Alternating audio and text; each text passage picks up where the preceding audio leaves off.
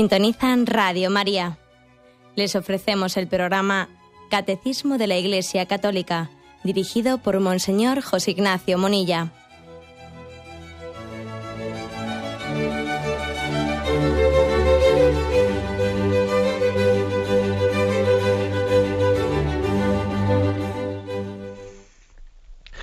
Un cordial saludo a todos los oyentes de Radio María. Un día más, con la gracia del Señor, proseguimos el comentario del Catecismo de nuestra Madre la Iglesia.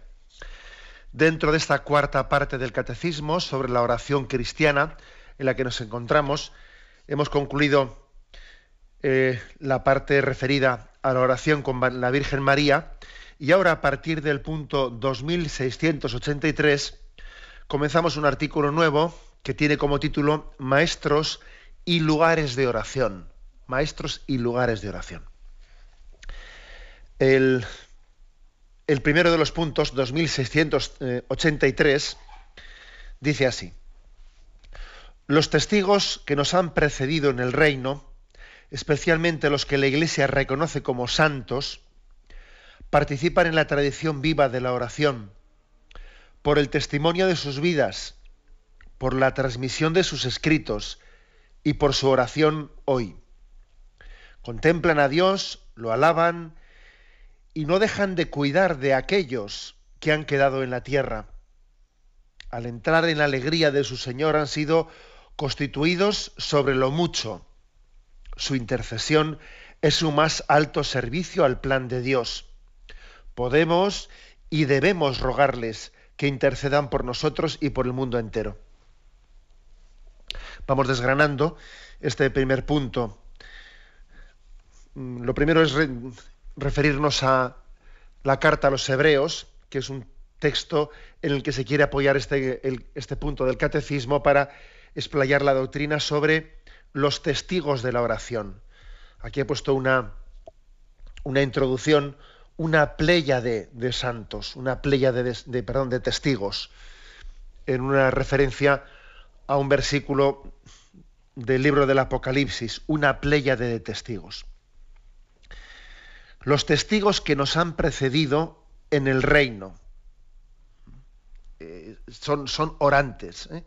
Entonces, para afirmar tal cosa, se apoya en la carta a los hebreos. El capítulo 12 comienza diciendo, estamos pues rodeados de una ingente muchedumbre de testigos. Así que desembaracémonos de todo impedimento, liberémonos del pecado que nos cerca y participemos con perseverancia en la carrera que se nos brinda. Hagámoslo con los ojos puestos en Jesús, origen y plenitud de nuestra fe. comienza este capítulo de los Hebreos diciendo, estamos rodeados de una ingente muchedumbre de testigos. Por cierto, a mí me hace gracia esta expresión de que estamos rodeados, porque generalmente nosotros solemos utilizar esa expresión para decirlo en negativo, ¿no? Estamos rodeados de, estamos rodeados de enemigos, o sea, nos, tienen presos, están a punto de, capturarnos, ¿no? Estamos rodeados. Aquí, sin embargo, se utiliza esta expresión en sentido positivo. Oye, estamos rodeados de santos. Hay una ingente muchedumbre de testigos que nos rodean. Es curioso. Llama la atención porque nosotros muchas veces subrayamos que lo que más patente se nos hace a nuestros ojos es el mal, las dificultades de la vida.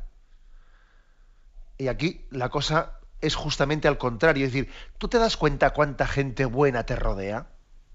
¿Tú te das cuenta de cuántos ejemplos buenos has recibido en tu vida? Claro, al final uno, uno está rodeado también de aquello en lo que pongas sus ojos. Según dónde pongas tus ojos, al final eso es lo que te rodea.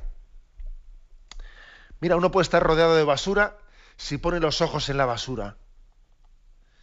Y uno puede estar rodeado de Dios si pone los ojos en, en los dones de Dios. O sea que repito, dice, estamos rodeados de una ingente muchedumbre de testigos. Esto se puede aplicar tanto a esta vida, porque también en esta vida nos ocurre que hay mucho bien a nuestro alrededor y no lo apreciamos, o nos quedamos únicamente en lo negativo, pero sobre todo, obviamente, se refiere en este caso de la carta a los hebreos a que hay también un bien, unos dones de gracia que son invisibles, que son sobrenaturales, que forman parte de la comunión, de la comunión en el cuerpo místico que es la Iglesia, y que aunque tú vivas en una circunstancia dura en tu vida, aunque tú estés, pues, por ejemplo, seguro que habrá también ahora mismo, pues, un, más de un oyente que escuche este programa desde una situación complicada en su vida, rodeada de un ambiente muy anticristiano, muy anticristiano, que no tiene a su alrededor pues personas creyentes en las que pueda confiarse, en las que pueda abrirse el corazón. Sin embargo, él también está rodeado, está rodeado de una ingente muchedumbre de testigos, de testigos de Dios, que son los santos, que interceden por él en el cielo. Es decir, el cuerpo místico, la iglesia, la iglesia triunfante que está en el cielo, estamos rodeados de ella. Lo importante es que tengamos puestos los ojos en esa iglesia triunfante, aunque sea invisible. Luego estamos rodeados por los testigos de Dios. Estamos en inminente peligro de ser santos, ¿eh? Porque a veces, mm, repito esta expresión, ¿no? Estamos en inminente peligro de ser santos. Vemos únicamente el peligro del mal, el peligro del pecado. También estamos en inminente peligro, entre comillas, de ser santos, ¿no? Lo digo ironizando, lógicamente, porque, porque queremos que el Señor nos, pues nos ponga en ese camino. Y, y ahí tenemos muchísimas eh, posibilidades de, de, conducirnos en ese camino de, de, santidad, porque tenemos muchas cosas buenas alrededor. Sobre todo, sobre todo, lo que aquí quiere afirmarse, la comunión de los santos, la comunión con los testigos de Dios que están en el cielo y que oran e interceden por nosotros. ¿eh? Bueno, vamos un poco por partes desgranando esto. Eh, la carta a los hebreos ha hecho esta afirmación, esto de capítulo 12, ¿eh? estamos rodeados de una ingente muchedumbre de testigos. Si uno, ¿A qué se refiere? Si coge el capítulo anterior, pues ve cómo habla de los primeros testigos de la fe, fueron Abel, Enoc, Noé, de Abraham a José, Moisés y su tiempo, los testigos de la fe. O sea, el capítulo anterior ha hecho un recorrido de los justos del Antiguo Testamento. Y después de haber terminado ese capítulo que ha, recorrido bueno, con todos los que fueron testigos de Dios en el Antiguo Testamento, ahora dice la carta a los hebreos, estamos rodeados de todos estos santos de los que hemos hablado. O sea, no pensemos que los santos que nos han precedido marcharon y ya no están con nosotros y ya nos han abandonado a nuestra suerte, ya no nos hemos quedado más solos que la una. No, no, no. Todos esos santos que nos han precedido nos rodean. Podemos decir de una manera, ¿no? Analógicamente, igual que, que decimos de Dios, en Él vivimos, nos movemos y existimos, también estamos viviendo, moviéndonos y existiendo en ese cuerpo místico de Cristo que, son, que es la Iglesia y que son todos sus santos. Nos preceden los, todos los santos. También nuestros seres queridos que fallecieron, en la medida en que son santos y están en Dios. Si están en Dios, están con nosotros. A veces mm, solemos decir de nuestros seres queridos que fallecieron, yo les siento muy cerca, pues a, mi padre difunto, a mi abuelo, les siento muy cerca. Claro, en la medida en que ellos están con Dios, están con nosotros, nos rodean. No en el sentido supersticioso que a veces se utiliza, ¿no? O medio animista, animista que están los espíritus ahí rondando errantes. No, no, no, en ese sentido. ¿eh? Dejémonos de, de creencias falsas y de supersticiones. Los santos, en la medida en que están con Dios, nuestros seres queridos, en la medida que están con Dios, si están con Dios, están con nosotros y nos rodean. Y estamos protegidos. Este es el contexto de la carta a los hebreos y entonces se nos está diciendo, em, fijémonos, fijémonos en sus testimonios de vida porque necesitamos testigos. Dice que son una ingente muchedumbre de testigos, testigos. Como ellos ven a Dios, son testigos.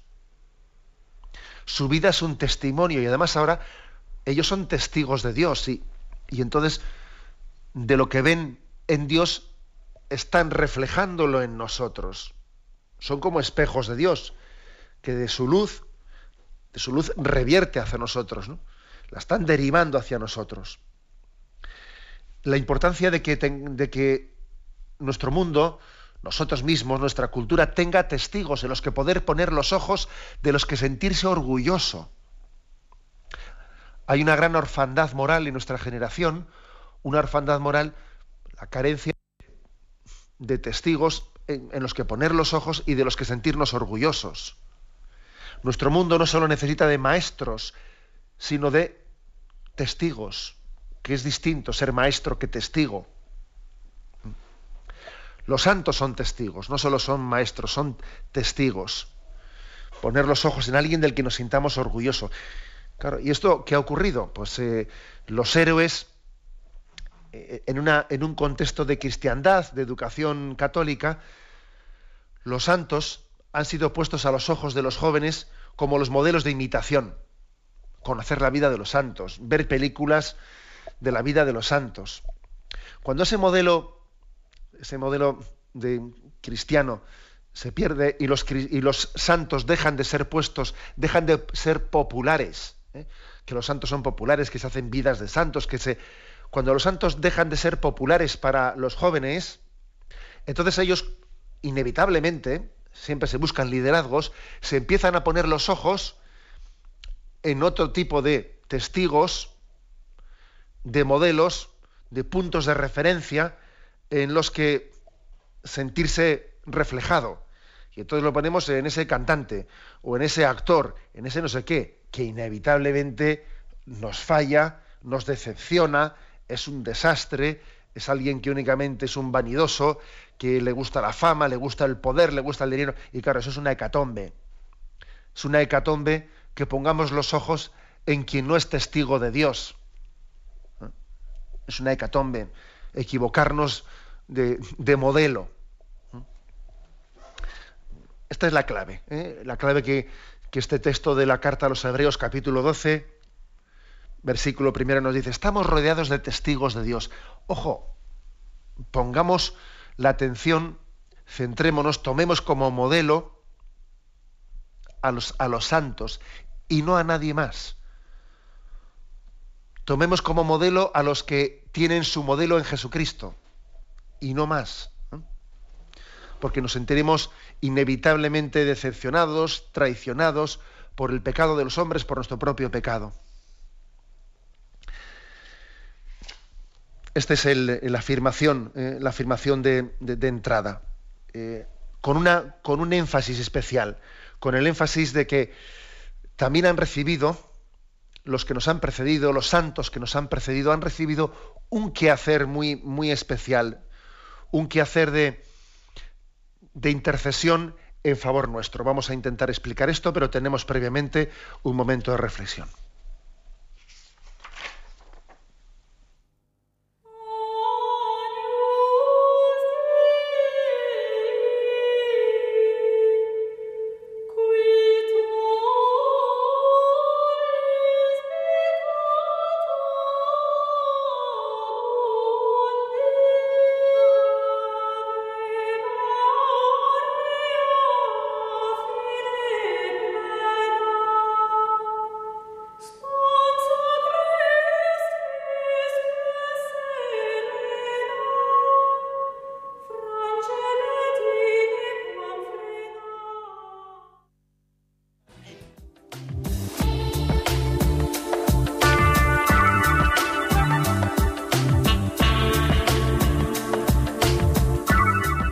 Radio María necesita asegurar su presencia en la sociedad española como un reto evangélico sistemático y sobre todo como necesidad espiritual. Tras una década de andadura, la Radio de la Madre va dando pasos firmes para su consolidación definitiva. Este mes de mayo queremos aprovechar nuevas oportunidades que nos brinda la gracia.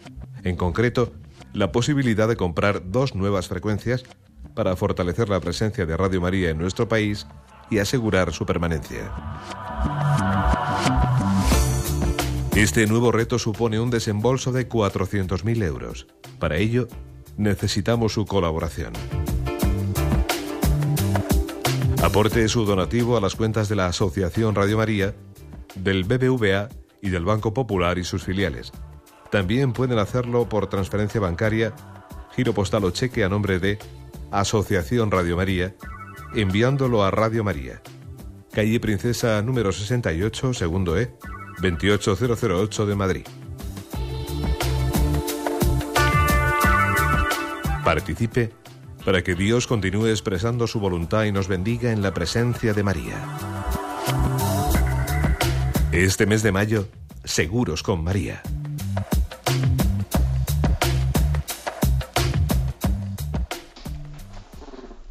Continuamos comentando el punto 2683.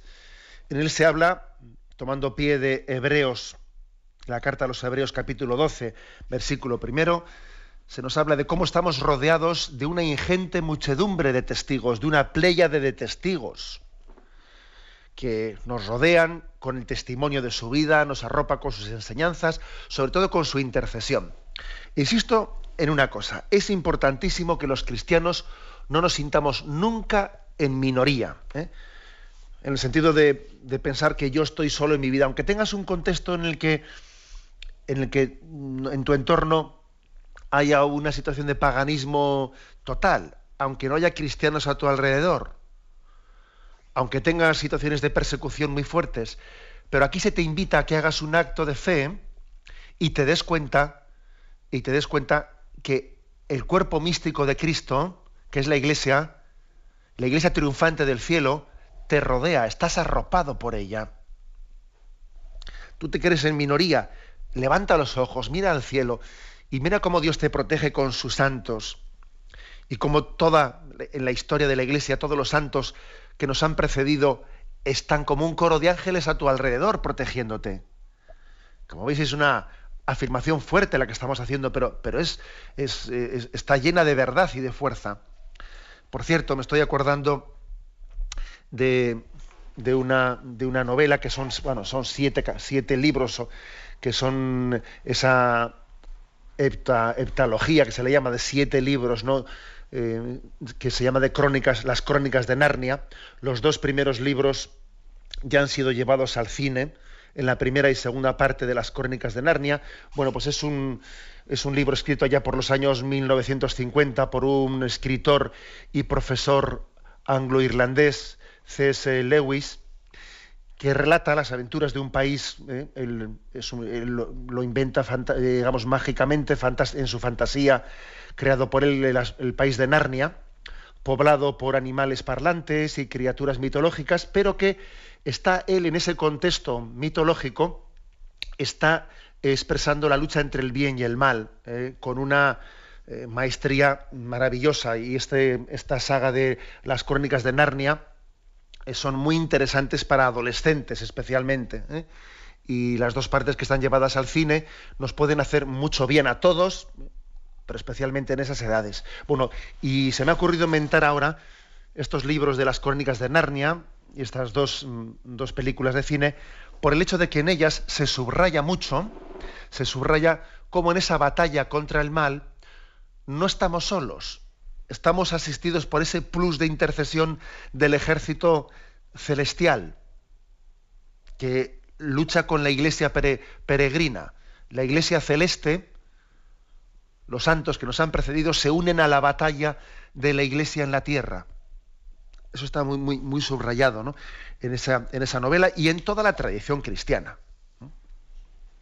Dice el catecismo, en concreto, que estos santos participan en la tradición viva de la oración por el testimonio de sus vidas, primero. Segundo, por la transmisión de sus escritos y por su oración de hoy. Los santos nos están ayudando por el testimonio de sus vidas. Qué importante es conocer la vida de los santos. Cuando uno lee una vida de los santos, su corazón se enardece. Acordaros de San Ignacio de Loyola, convaleciente en la Casa Torre, en la Casa Torre de Loyola, después de que había sido herido en la defensa del castillo de Pamplona, y cuando le dan allí vidas de santos para que él leyese, porque no había no había en la familia de Ignacio libros de caballería, que son los que él había pedido, y lee las, las vidas de San Ignacio, mejor dicho, de, eh, de San Francisco de Asís y de Santo Domingo, dice que su corazón se enardecía.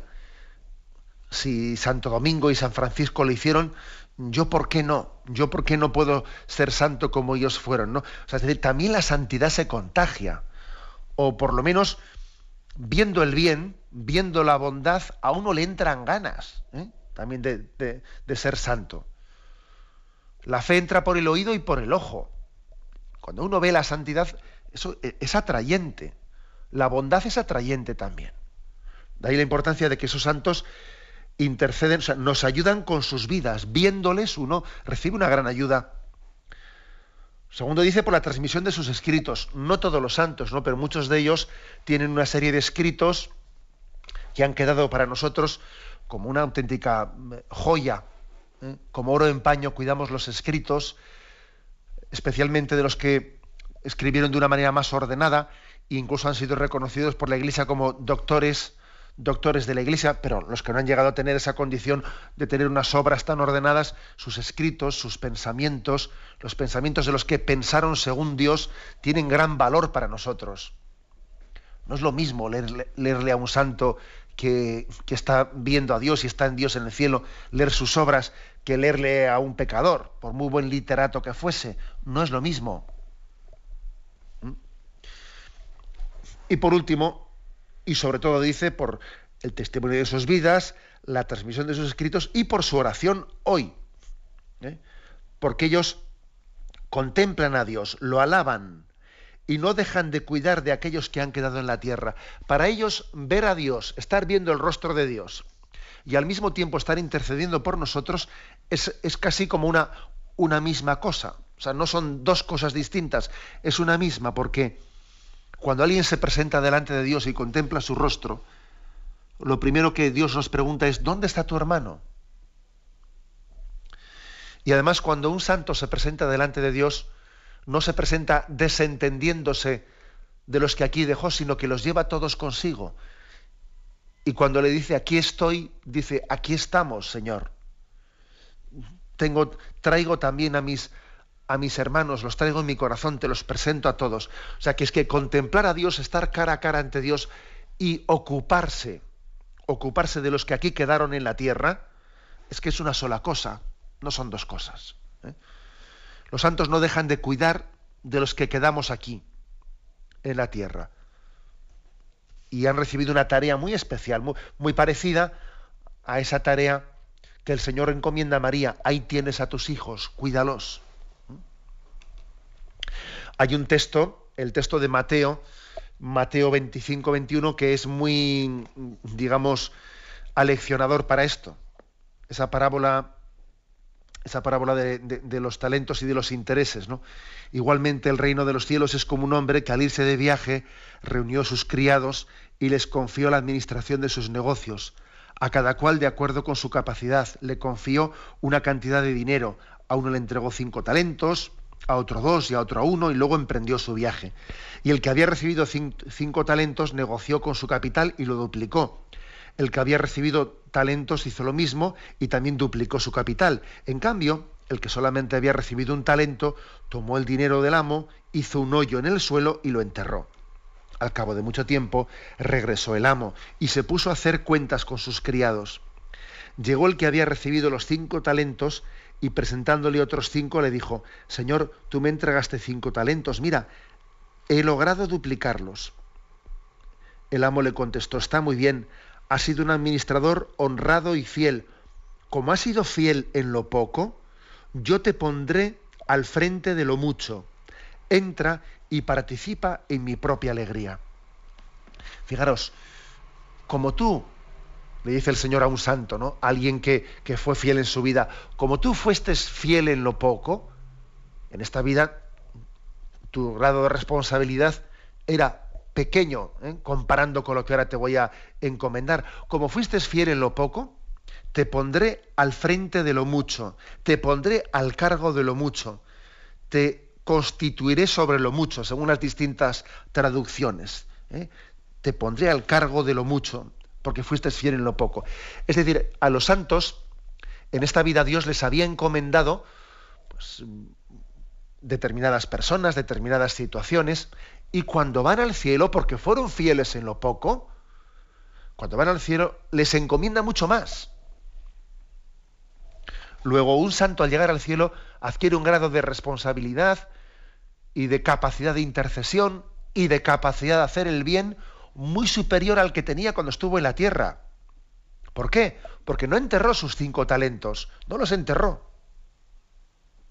Sin embargo, a ese que había enterrado su talento no le encomienda lo mucho. O sea, que no fuiste fiel en lo poco y ahora qué? ¿Qué voy a hacer yo contigo? Bueno, pues esta, este texto nos, nos, hace, nos hace comprender por qué los santos en el cielo tienen esa capacidad de intercesión, porque ha sido, han sido asociados de una manera mucho más potente que lo que tenían capacidad de hacer en la tierra, han sido asociados pues, para, para interceder por nosotros delante de Dios. O sea, están asociados a, Dios de una manera muy especial. Su servicio es mucho más alto que el que tuvieron aquí en la tierra. ¿Mm? Si aquí, digamos, tenían una paternidad hacia allí su intercesión es hacia todo el mundo. Aquí su intercesión, aquí su, su, buen ejemplo podía llegar a unas cuantas personas que le rodeaban. Allí, sin embargo, su buen ejemplo y en la medida en que además la Iglesia lo propone como ejemplo de imitación a todo el mundo, es muy superior. ¿no? Fíjate Santa Teresita de Lisieux, ¿qué iba a pensar ella cuando se encerró en el Carmelo? ¿Qué iba a pensar que, iba a ser propuesta por la Iglesia como patrona y modelo de, las misiones? bueno, pues es que ni, lo hubiese pensado, ¿no? Su, capacidad de intercesión es muy superior. Dice finalmente, ¿no? Podemos y debemos rogarles que intercedan por nosotros y por el mundo entero. Bueno, pues si Dios les ha puesto al frente de lo mucho, si les ha encomendado un cargo tan importante de intercesión, lógicamente podemos y debemos rogarles. Recurrir a los santos, a esa playa de, testigos, a esa playa de testigos, a esa, a esa multitud ingente de testigos que nos rodean. Podemos y debemos. O sea, seamos ambiciosos, eh, encargándoles, no encargando al que, al que pueda hacer bien las cosas. Eh, uno, cuando tiene que, encomendar una, una, tarea importante, tiene que recurrir a quien sabe que tiene capacidad de hacerla. Los santos son los que tienen capacidad de intercesión delante de Dios. Porque Dios les ha, les ha sentado a su mesa y les ha dicho, participad conmigo en esta tarea de la distribución de los bienes de la redención y como han sido asociados a su tarea, tienen una gran fuerza y capacidad para ello. Tenemos un momento de reflexión y continuaremos enseguida.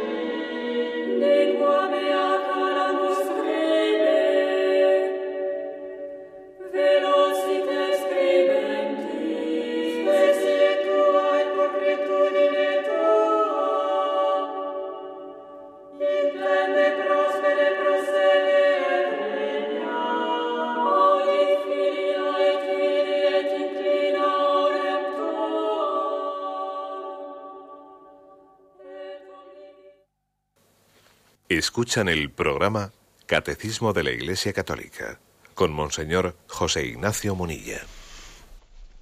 Continuamos el punto 2683.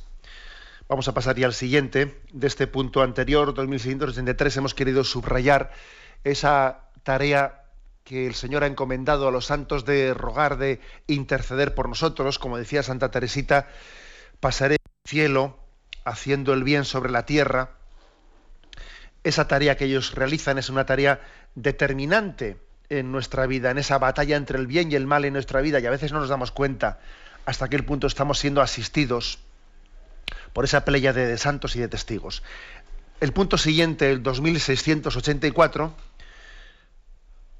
habla del tema de las espiritualidades diversas dentro de esa pléyade de santos y de testigos hay también una diversidad de espiritualidades y de caminos dentro del, único camino para todos nosotros. El camino es Cristo, pero es verdad que ese camino pues tiene especificidades, tiene senderos según espiritualidades que el Señor quiere conceder según los dones del Espíritu a cada uno de nosotros. Dice así: En la comunión de los santos se han desarrollado diversas espiritualidades a lo largo de la, historia de la Iglesia.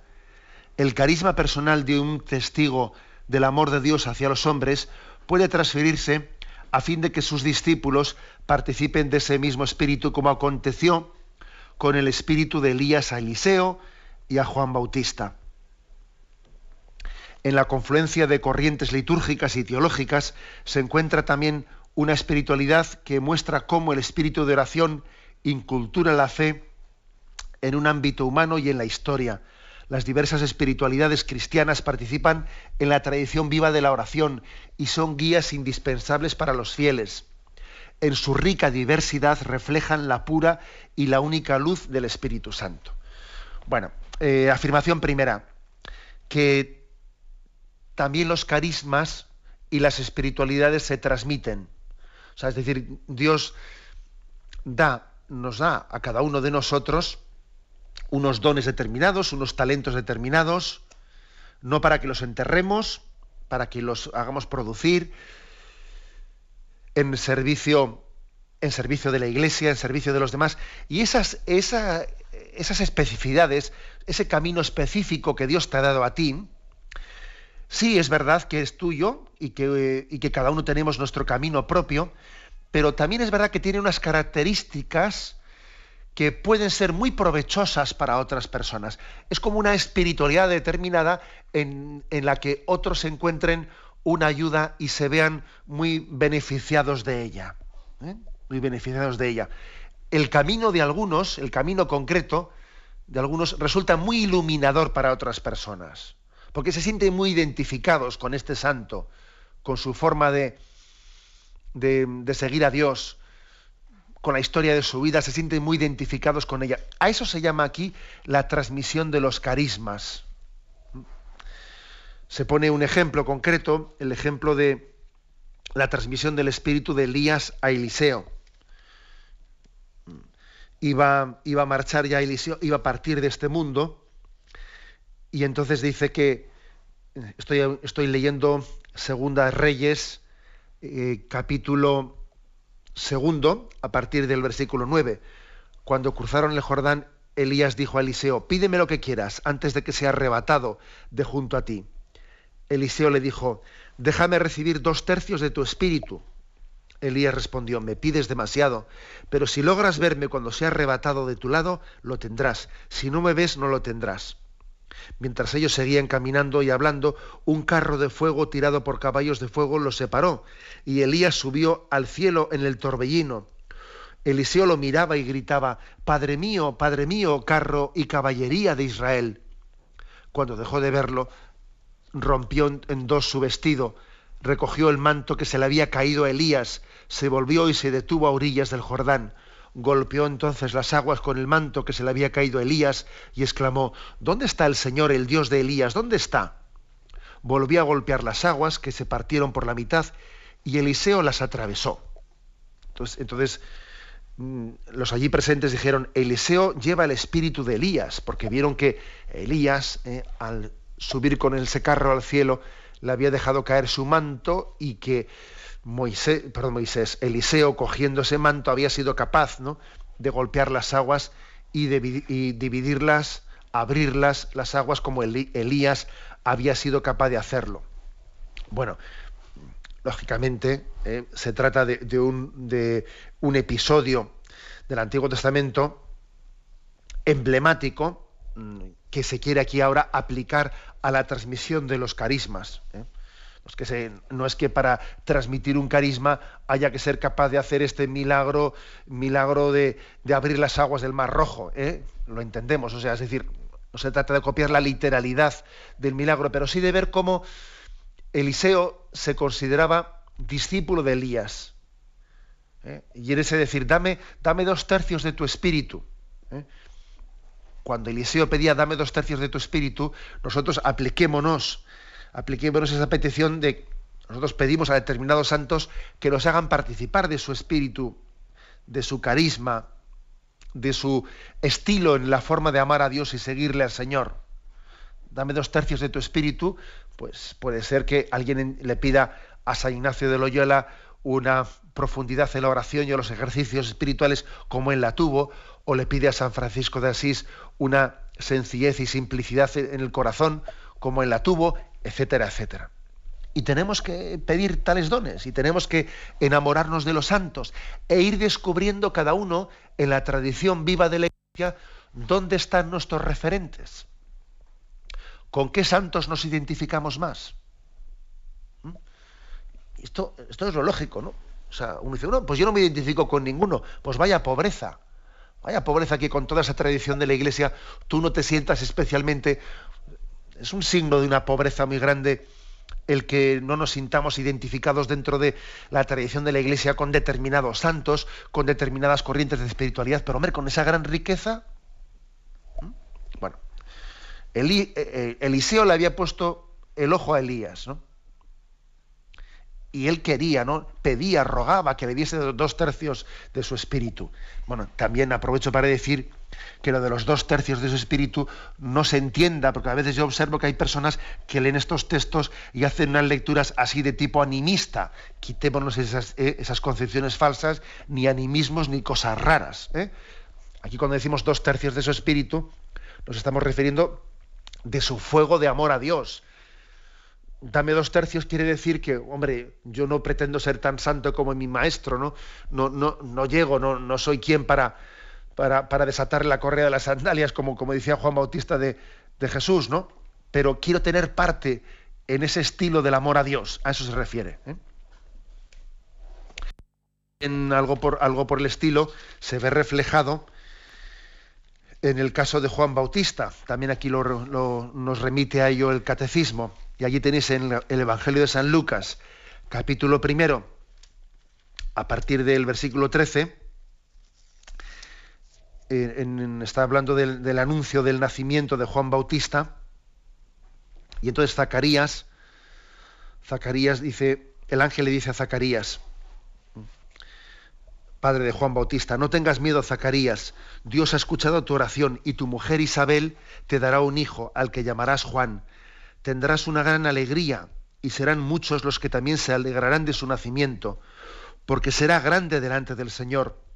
No beberá vino ni otra bebida alcohólica cualquiera, estará lleno del Espíritu Santo, aun antes de nacer, y hará que muchos israelitas vuelvan de nuevo al Señor su Dios.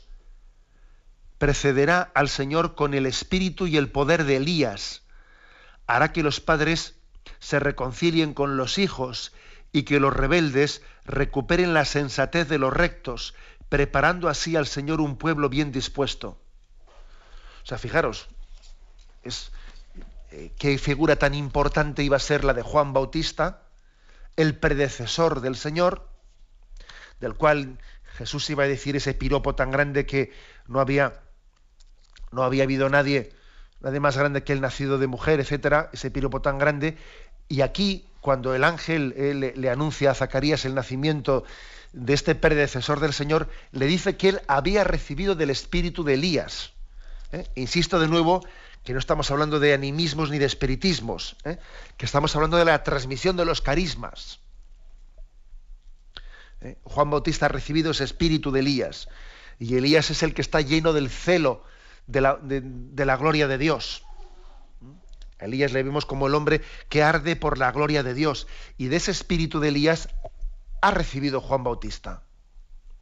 Luego también los carismas se transmiten. ¿eh? No en el sentido mágico de la palabra, no. Sino en el sentido que yo dónde pongo los ojos. ¿Eh? ¿Qué modelos tengo en los que, de los que beber, de los que alimentarme? Yo a Dios le pido ser semejante a quién? Tener como maestro y como modelo a quién.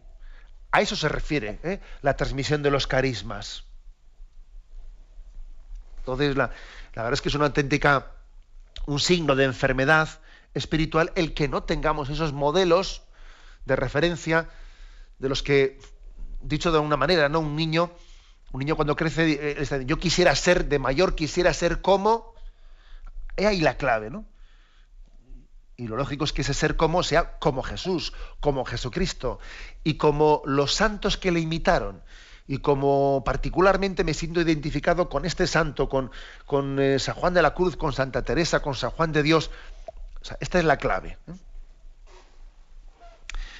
Mm, este punto, 2684, eh, además de hablar de la transmisión de los carismas, luego habla de las tradiciones litúrgicas, porque digamos, y teológicas, porque la, transmisión de los carismas no únicamente se da en el conocimiento de la vida de este santo o del otro santo, sino también se da en un contexto de tradiciones litúrgicas y teológicas. ¿eh? Dice, en la confluencia de corrientes litúrgicas y teológicas se encuentra también una espiritualidad que muestra cómo el espíritu de oración incultura la fe en un ámbito humano y en su historia. Eh, si, por ejemplo, alguien está eh, pues está enamorado de, unos determinados santos, santos de Oriente, y les tiene como modelos ¿no? de imitación, bueno, pues esos santos de Oriente, San Juan Crisóstomo, etcétera, o quienes fueren, tienen también un contexto litúrgico, unas tradiciones litúrgicas y teológicas, que, que también bebemos de ellas. No se trata únicamente de leer la vida de ese santo, no, es que San Juan Crisóstomo Luego tuvo en torno a él pues una liturgia, unos cantos, unas oraciones, eh, una tradición teológica, y de esa también nos enriquecemos. O sea, el carisma no solo se transmite por el conocimiento de la vida de un santo, sino también se transmite pues por todo lo que le rodeó, por la escuela que formó, por la forma en la que oró, por la liturgia que se fue desarrollando en su tiempo, ¿eh? por sus obras teológicas, etcétera, etcétera. De esa manera se va transmitiendo. Las diversas espiritualidades cristianas participan en la tradición viva de la oración y son guías indispensables para los fieles. Luego también creo que es muy bueno un signo de que eh, pues uno ha recibido una, un carisma en la tradición de la Iglesia, pues el carisma carmelitano, ¿eh? carisma tal. Un signo de que uno ha recibido bien un carisma es que aunque se siente plenamente identificado con él, disfruta de todos los demás. ¿eh? Porque los carismas no están en oposición unos de otros, sino que, son como una gran sinfonía entre ellos. Mira que es distinto pues, el carisma carmelitano pues, del, benedictino, y sin embargo se conjugan perfectamente. O sea, es un signo de la autenticidad de los carismas el que, en que el hecho de que aunque alguien se considere hijo de un carisma, eh, se sienta a gusto con todos y tenga capacidad de ser padre de todos o hijo de todos, aunque, aunque él tenga uno específicamente. Por ejemplo, esto es algo que en la formación de los seminaristas solemos insistir mucho. ¿eh? A los seminaristas les decimos que un seminarista tiene que tener capacidad el día, el día que se le encomiende pues una parroquia en la que puede haber distintos carismas, puede haber movimientos apostólicos distintos. Un carisma tiene que, perdón, carisma, un seminarista tiene que tener la capacidad de ser padre de todos los carismas, de ejercer de padre de todos los carismas que se encuentren en una parroquia el día de mañana, sin necesidad de ser hijo concreto de uno de esos carismas. ¿Eh? Y si es hijo de un carisma de esos en concreto, el que sea hijo de un carisma no le tiene que impedir poder ser padre y sacerdote del resto de los carismas. ¿Eh? Sería un mal signo el que, no, es que yo únicamente tengo este carisma y como tengo este carisma, los demás a mí no me van. No, no, eso es una mala señal, porque todos tienen el mismo Espíritu Santo, ¿eh? como Padre y como inspirador. Y concluye, eh, concluye diciendo este punto, el 2664, el Espíritu es verdaderamente el lugar de los santos. Y el santo es para el Espíritu un lugar propio, ya que se ofrece habitar con Dios y es llamado templo suyo. Es una cita de San Basilio. Es decir, el Espíritu Santo es el lugar en el que habitan los santos. Y al revés, los santos son el lugar en el que al Espíritu Santo le gusta habitar. ¿eh? Pues porque están en sintonía entre el Espíritu Santo y los santos y se conjugan y en la medida en que los santos viven en el Espíritu Santo y el Espíritu Santo vive en ellos, brotan los carismas, brotan los caminos, brotan los buenos ejemplos para los demás. Allí donde una persona se entrega a Dios, se produce un terremoto, un terremoto beneficioso que, del cual se van a beneficiar muchas personas. Yo muchas veces lo he pensado cuando he estado en la capilla, en la, capilla de la conversión de Loyola, en la que allí dice, aquí se entregó a Dios Ignacio de Loyola. Y uno piensa cuando reza en ese lugar, ¿no? Dice, hay que ver el terremoto que originó eh, esta, esta conversión. Hay que ver las ondas expansivas que se han transmitido a lo largo de los siglos de que, de que un alma viviese plenamente habitada por el Espíritu Santo. O sea, cuando alguien se conjuga perfectamente con el Espíritu Santo en su vida, eso tiene muchas más repercusiones de lo que él suponía. Él ni imagina eh, qué efectos secundarios beneficiosos va a tener su entrega a Dios. Se transmiten carismas, se transmiten buenos ejemplos. Eso va a tener efectos que él mismo no es capaz de calibrar en ese momento. Bien, lo dejamos aquí y damos paso a la intervención de los oyentes. Podéis llamar para formular vuestras preguntas al teléfono 917 107 700. 917 107 700.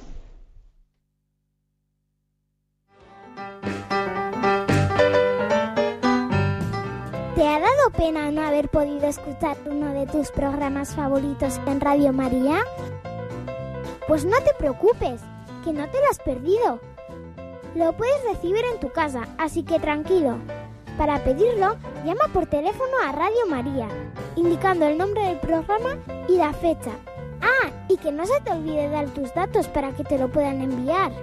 Te llegará por correo un CD o DVD que podrás escuchar en un reproductor de MP3.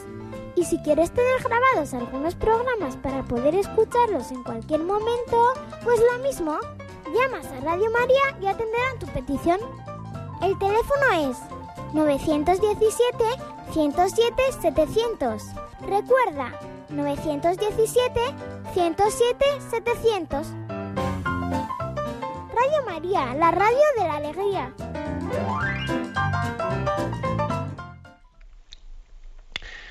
Sí, buenos días, ¿con quién hablamos? Hola, buenos días. Buenos días. ¿Se, puede usted, ¿Se puede usted, por favor, apagar la radio que se está sí, colgando? Sí, sí, sí, Adelante. A ver, eh, le, mire, le, quería preguntar, soy un oyente de Radio María, le quería preguntar eh, qué es la, eh, yo quiero saber estas dos preguntas que le voy a hacer, si es católico todo. Quería saber si qué es la congregación de los eudistas. Pone que, bueno, aquí dice también que estoy leyendo una especie de orden tercera fundada por San Juan eh, Udés en el siglo XVII. Yo quería saber si es católico esto. Y luego la segunda pregunta, que viene un poco en relación, eh, quién es, quién es la Santa Juana Jugán. Dice que es la fundadora de las Hermanitas de, las, de los Pobres. Quería saber, que me diga usted una palabra, que me diga un poco, y sobre todo si estas dos preguntas son católicas, pues católicas, apostólicas, lo que es católico verdaderamente. Que me contestara si usted sabe responderme. Muchas gracias. Pues sí, la verdad es que eh, no, es, que sea yo eh, un conocedor en profundidad de la congregación de los eudistas, pero en, efecto ¿eh? es una congregación católica.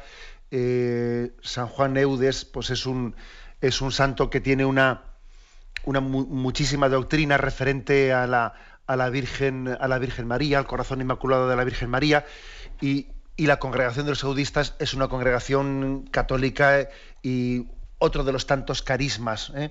que, tiene, que tiene la Iglesia Católica. Luego, luego hay que decir que Mm, estamos hablando del siglo XVII, si no me, si no me equivoco. ¿eh? San Juan Eudes fue un sacerdote misionero francés eh, que allá por el siglo XVII pues él extendió toda, eh, toda una, una orden de, la caridad de Nuestra Señora, a la que él llama. Pero vamos, no tengo un conocimiento tan fresco como para poderle dar más datos.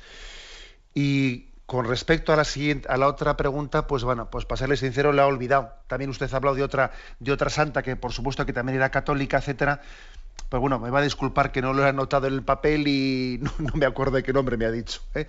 Pero por supuesto que todos, eh, todos los santos, en la medida en que están canonizados eh, y los casos que usted ha puesto pues son santos canonizados y, y mm, puestos como modelos por la Iglesia, obviamente las obras que sigan esos santos canonizados obviamente tienen plena garantía. Adelante, vamos a un siguiente oyente. Buenos días. Buenos días, buen día, monseñor. Adelante. Yo quería eh, preguntarle, yo normalmente me dirijo al Señor por medio de los santos. ¿Es normal esto? O sea, ¿es corriente, es correcto, digamos? Sí. Bien, pues si es correcto, ¿eh? es correcto, y eso no quita que se pueda, que uno no pueda dirigirse a Dios directamente. ¿eh? Uno puede, puede, incluso dice aquí el catecismo, puede y debe ¿eh? Podemos y debemos rogarles que intercedan por nosotros y por el mundo entero. Podemos y debemos, dice. ¿eh? Pero bueno, eso no quita que tampoco no podemos hacerlo directamente, que a Dios le roguemos directamente. O sea, que la, intercesión de los santos, que es tan eh, configuradora de la espiritualidad católica y ortodoxa, pues mm, nos, tiene que, que servir de gran ayuda pero no quita el que también no tengamos nuestra oración directa dirigida al Señor, o sea, yo compaginaría las dos cosas. Creo que en la compaginación está un poco también el, equilibrio. Porque especialmente en la oración íntima, en la oración íntima, en el coloquio, lo lógico es que uno esté a solas con el Señor. Ahora, en la petición de dones, pues quizás es un momento en el que a los santos se les pone como intercesores. ¿eh? Yo igual haría esa diferenciación. Adelante, vamos a un siguiente oyente. Buenos días. Buenos días, padre. Sí, le escuchamos. Señor, mire, soy Evangelina de Oviedo y quería, para que usted recuerde desde ese púlpito tan maravilloso, algunos sacerdotes, algunas faltas de memoria. Por ejemplo, una, que la fiesta de la Divina Misericordia no la citaron para nada, impuesta por Juan Pablo II, y a mí me dolió porque yo sí que fui a donde la celebraban. Y segundo, y esto es lo, más, lo que más me llama ahora la atención, tengo un hijo que va a casarse y está haciendo, ha hecho ya los cursillos prematrimoniales. Y en ningún momento le dijeron que tenía que confesarse.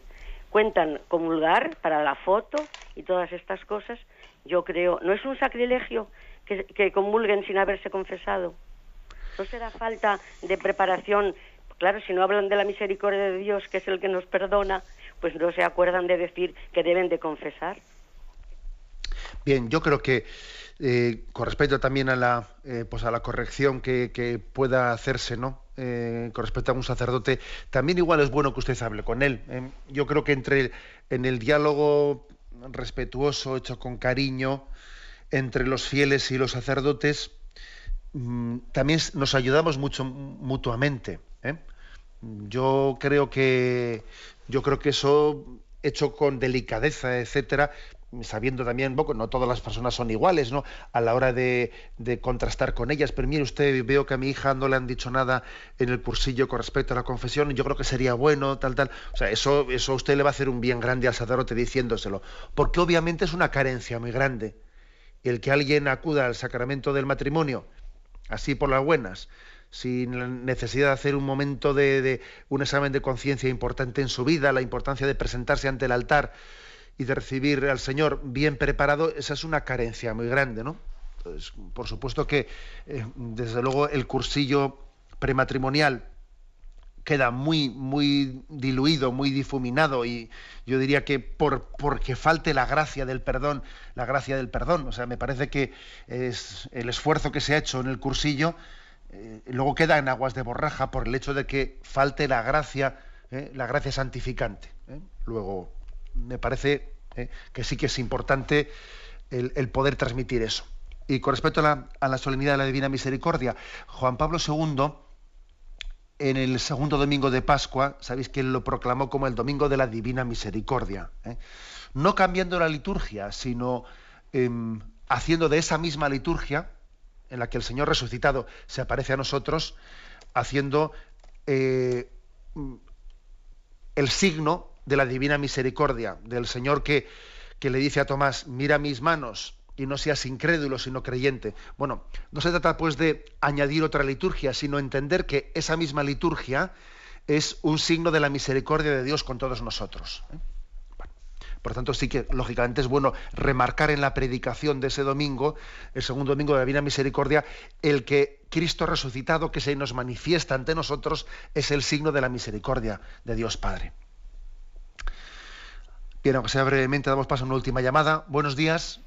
Eh, hola, buenos días. Sí, adelante, le escuchamos. Eh, mire, yo le quería hacer una pregunta eh, sobre el misterio de la Santísima Trinidad del Espíritu Santo que estoy oyendo hablar, eh, un poco de lo que es el Espíritu Santo y que todos los santos están integrados en Dios y Dios está integrado también en todos los santos. Eh, ¿Por qué no se explica de una manera clara lo que dice la Madre Trinidad, por ejemplo, lo que dice San Juan en 17:22, que yo les he dado eh, para que todos sean uno, o sea, la forma de, integrarnos todos en la unidad, todos con Dios, o también en San Mateo, que dice, y extendiendo su mano sobre sus discípulos, dijo, he aquí mi madre y mis hermanos, porque quien quiera que hiciera la voluntad de mi Padre, que está en los cielos, ese es mi hermano, mi hermana y mi, hermana, y mi madre.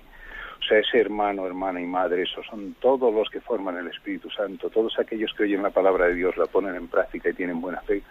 O sea, se da tantas veces vuelta y no se explica lo que es realmente el misterio de la Santísima Trinidad. Todos los que eh, son buenos, cumplen la palabra de Dios, la intentan poner en práctica y siguen los consejos eh, de Jesucristo, esos son los que forman el Espíritu Santo en, todo, en, el día de mañana. Todos los que eh, forman parte de las bodas del Cordero, eh, como el Padre Hoyos, que le han beatificado, o sea, se explica la beatificación del Espíritu Santo, pero no se aclara, o sea, es, es, un misterio, que es un misterio, pero está clarísimo, o sea. Bien, eh, vamos a ver, yo le diría al oyente que posiblemente también en esa insatisfacción que él tiene, bueno, es que este misterio eh, tendría que ser mejor explicado porque está clarísimo. Eh, vamos a ver, esa insatisfacción que él tiene posiblemente entre también dentro, yo le digo, ¿no? Que, que no haya que intentar explicar mejor las cosas, por supuesto que hay que intentar hacerlo, pero también a veces nos suele ocurrir que la comprensión de los misterios de Dios uno se queda insatisfecho porque son misterios de los cuales siempre se pueden conocer mejor y también hace falta, eh, hace falta igual recibir de algún carisma determinado, usted ha hablado a la Madre Trinidad, o sea, de algún carisma determinado, alguna luz especial para que ese misterio que en principio la Iglesia predica a todo el mundo le tenga alguna clave en la que a mí me encaje de una manera más fuerte. ¿eh? O sea, es decir, yo creo que eso que usted está diciendo la Iglesia, aquí por ejemplo el catecismo lo intentamos hacer, ¿no? Lo intentamos hacer, pero es verdad que los misterios de Dios nos quedamos cortos explicándolos, nos quedamos cortos. Entonces cada uno también tiene que ir buscando, primero acogiendo la predicación general de la Iglesia, ¿no? Pero luego ver también alguna clave concreta de algún carisma concreto, ¿eh? puede ser un santo determinado, eh, puede ser eh, pues una tradición religiosa o un predicador determinado, alguien que a mí me ayude especialmente también a a introducirme en ese misterio, que la Iglesia predica a todo el mundo, pero que esa pequeña insatisfacción que siente usted de que el misterio de la Trinidad me gustaría que estuviese mejor explicado, también eh, refleja en usted un deseo de, mayor profundización, ¿no? Mm, de mayor intimidad, que cada uno tiene que ir buscando el camino dentro del camino, ¿eh? dentro del camino común que es la Iglesia para todos nosotros, pues su carisma determinado en el que él se zambulla y y se adentre más, eh, más fuertemente en esos misterios de Dios. Tenemos el tiempo cumplido. Me despido con la bendición de Dios Todopoderoso, Padre, Hijo y Espíritu Santo. Alabado sea Jesucristo.